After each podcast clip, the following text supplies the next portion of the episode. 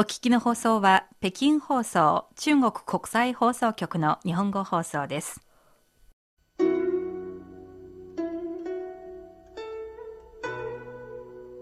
仕事のことや恋、家族などであなたは人生の迷路に迷い込んだことがありますか？そんな時に暗闇を灯してくれる明かりがあります。人之初，性本善，性有朋自远方来，不亦乐乎？人不知而不愠，不亦天行健，君子以自强不息。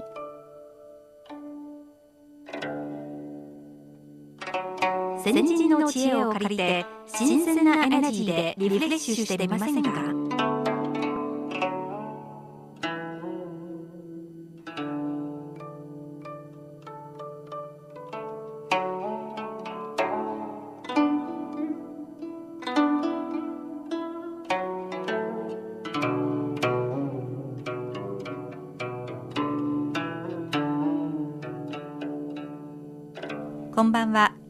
いかがお過ごしでしょうか？修理です。こんばんは。ご機嫌いかがですか？高橋恵子です。中国5000年、長い歴史には数々の英雄たちがきらめいていました。秦の末期に非常に眩しい光を放った悲劇的なヒーローがいます。項羽。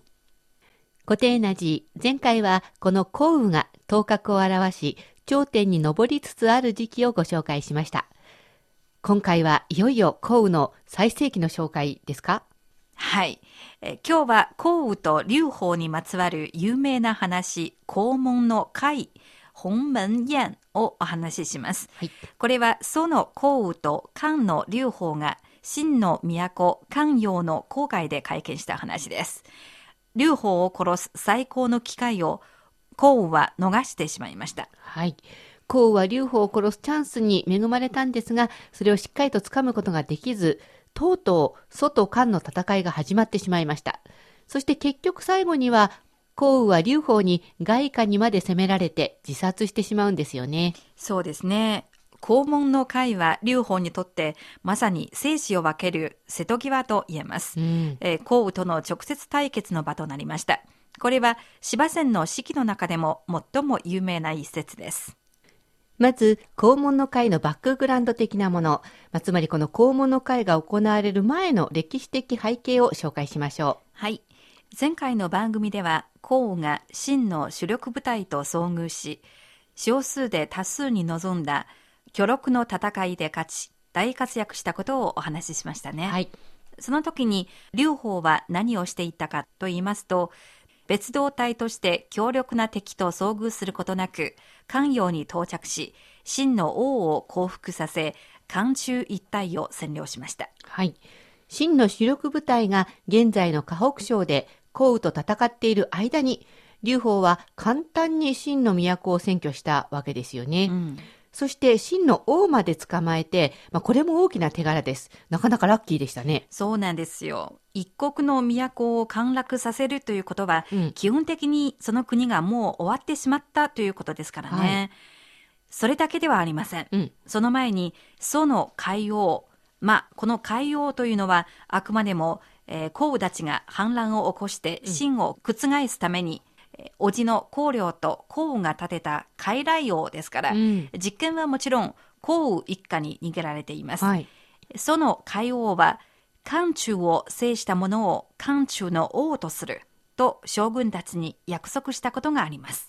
となると、劉邦が先に都に入ったわけですから、漢中の王になるわけですね。ええでも実は、その海王は、将軍たちにそう約束したのは、一番最初に都に入るのが、項羽だろうと思っていたからこそ、こういうふうに言ったわけですよね。その通りです。項羽は劉邦に遅れて韓国間に着いた時、漢を守る劉邦の兵士を見ました。うん。さらに劉邦がすでに秦の都、漢陽を陥落させたと聞いてうん激怒しました。まあわかりますね。えー、自分の手柄であるはずのものが気がついたら他人に横取りされてるわけですからね。そうですね。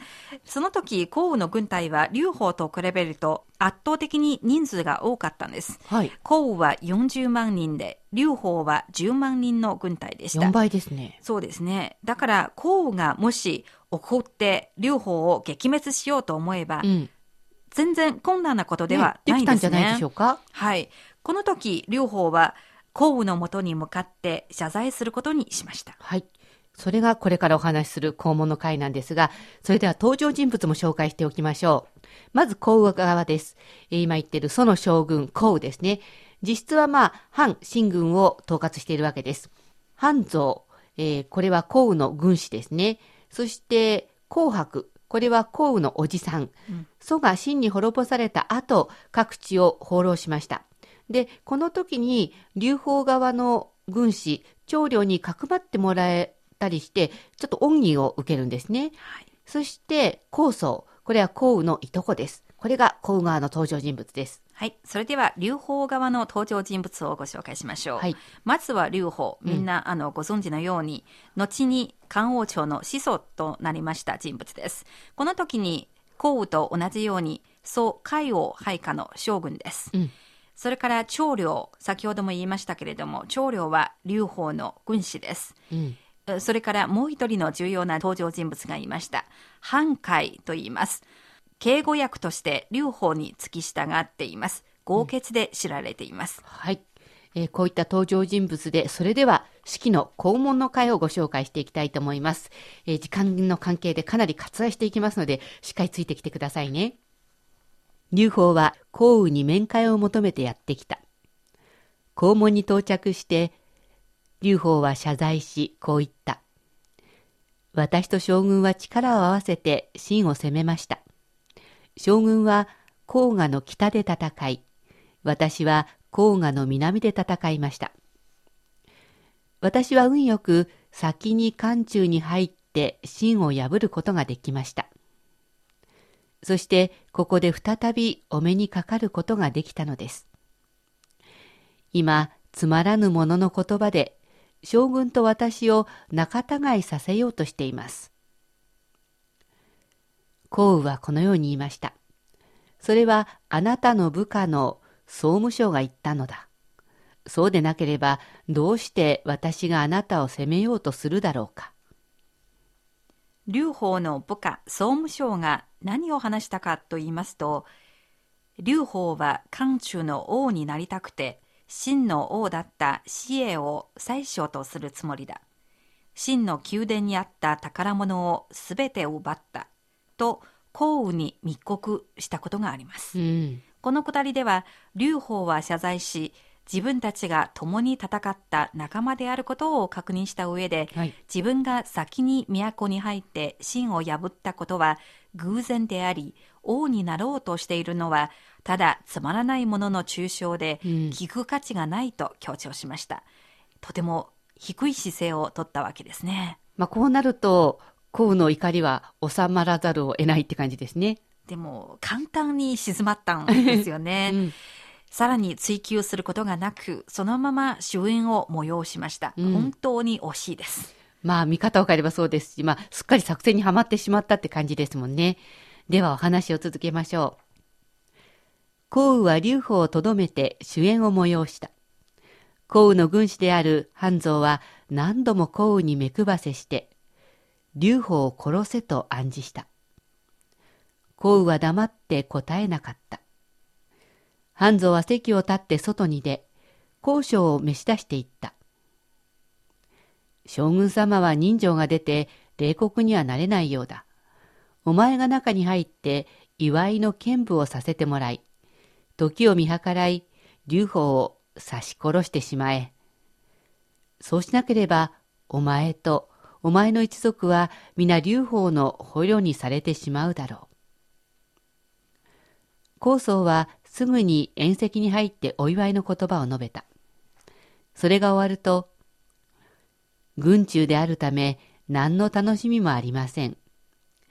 慰みに私に剣舞を回せてください。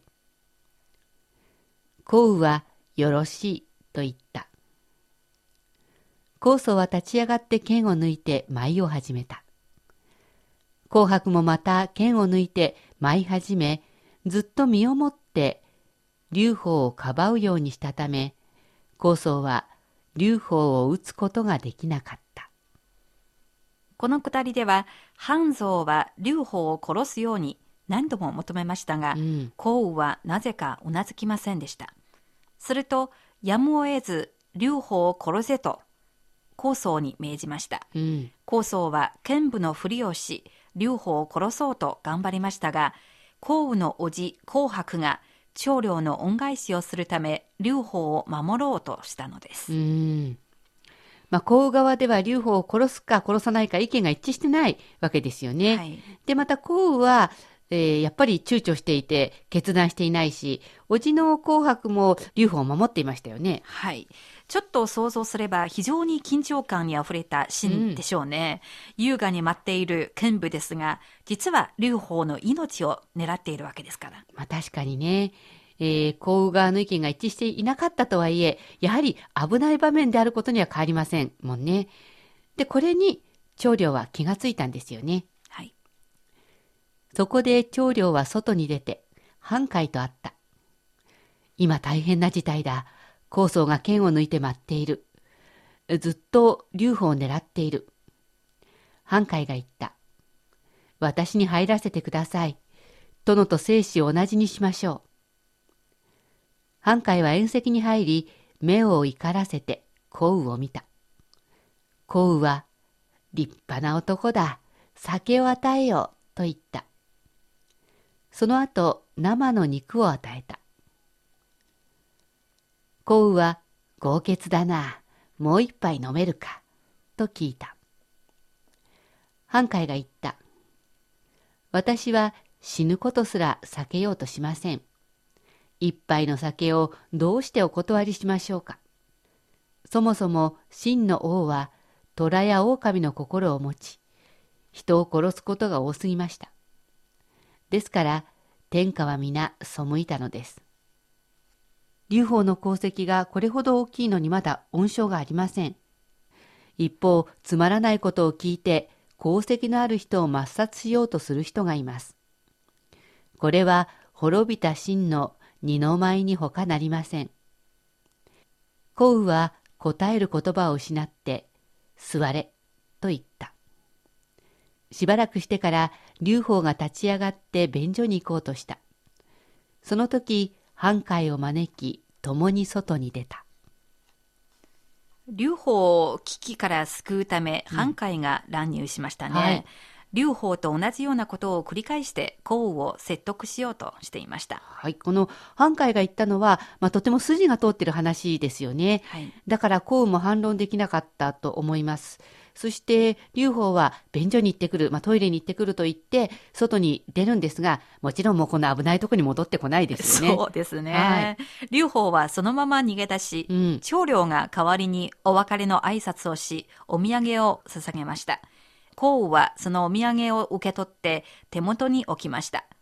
これに対して、半蔵はお土産の玉を受け取ると、そのまま地面に投げ、剣を抜いて粉々に砕きました。うんそしてこう言いました。そのうち天下は必ず劉邦に奪われ、我らは捕虜になってしまうだろう。うん。まあ、あの、歴史を知ってる私たちにとっては、項羽の軍師、半蔵がこの時劉邦を殺せというアドバイスが、まあ、どんなに賢明だったかということはわかるんですけど、当時の項羽はおそらく劉邦のことを、まあ、ただ一人の部下くらいにしか思ってなかったかもしれないですし、はいまさか自分と覇権を争うなんて予見もしなかったでしょうね。そうですね。ちょっと見下したようですね。これぞ運命かな。うん劉邦はとうとう逃げ出しました。項羽は簡単に彼を倒す機会を永遠に失ってしまいました。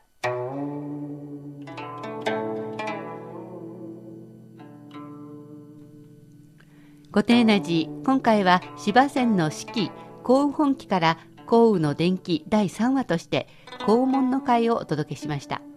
次回は項羽の伝記で最もよく知られるワンシーン。外貨の戦いとハオベッキの話をお届けします。はい。またこの番組をお聞きになってご意見ご感想がありましたらページの書き込み欄にお寄せください。お待ちしています。固定エナジーお相手は高橋恵子と修理でした。皆さん、次回のこの時間、またお会いしましょう。ごきげんよう。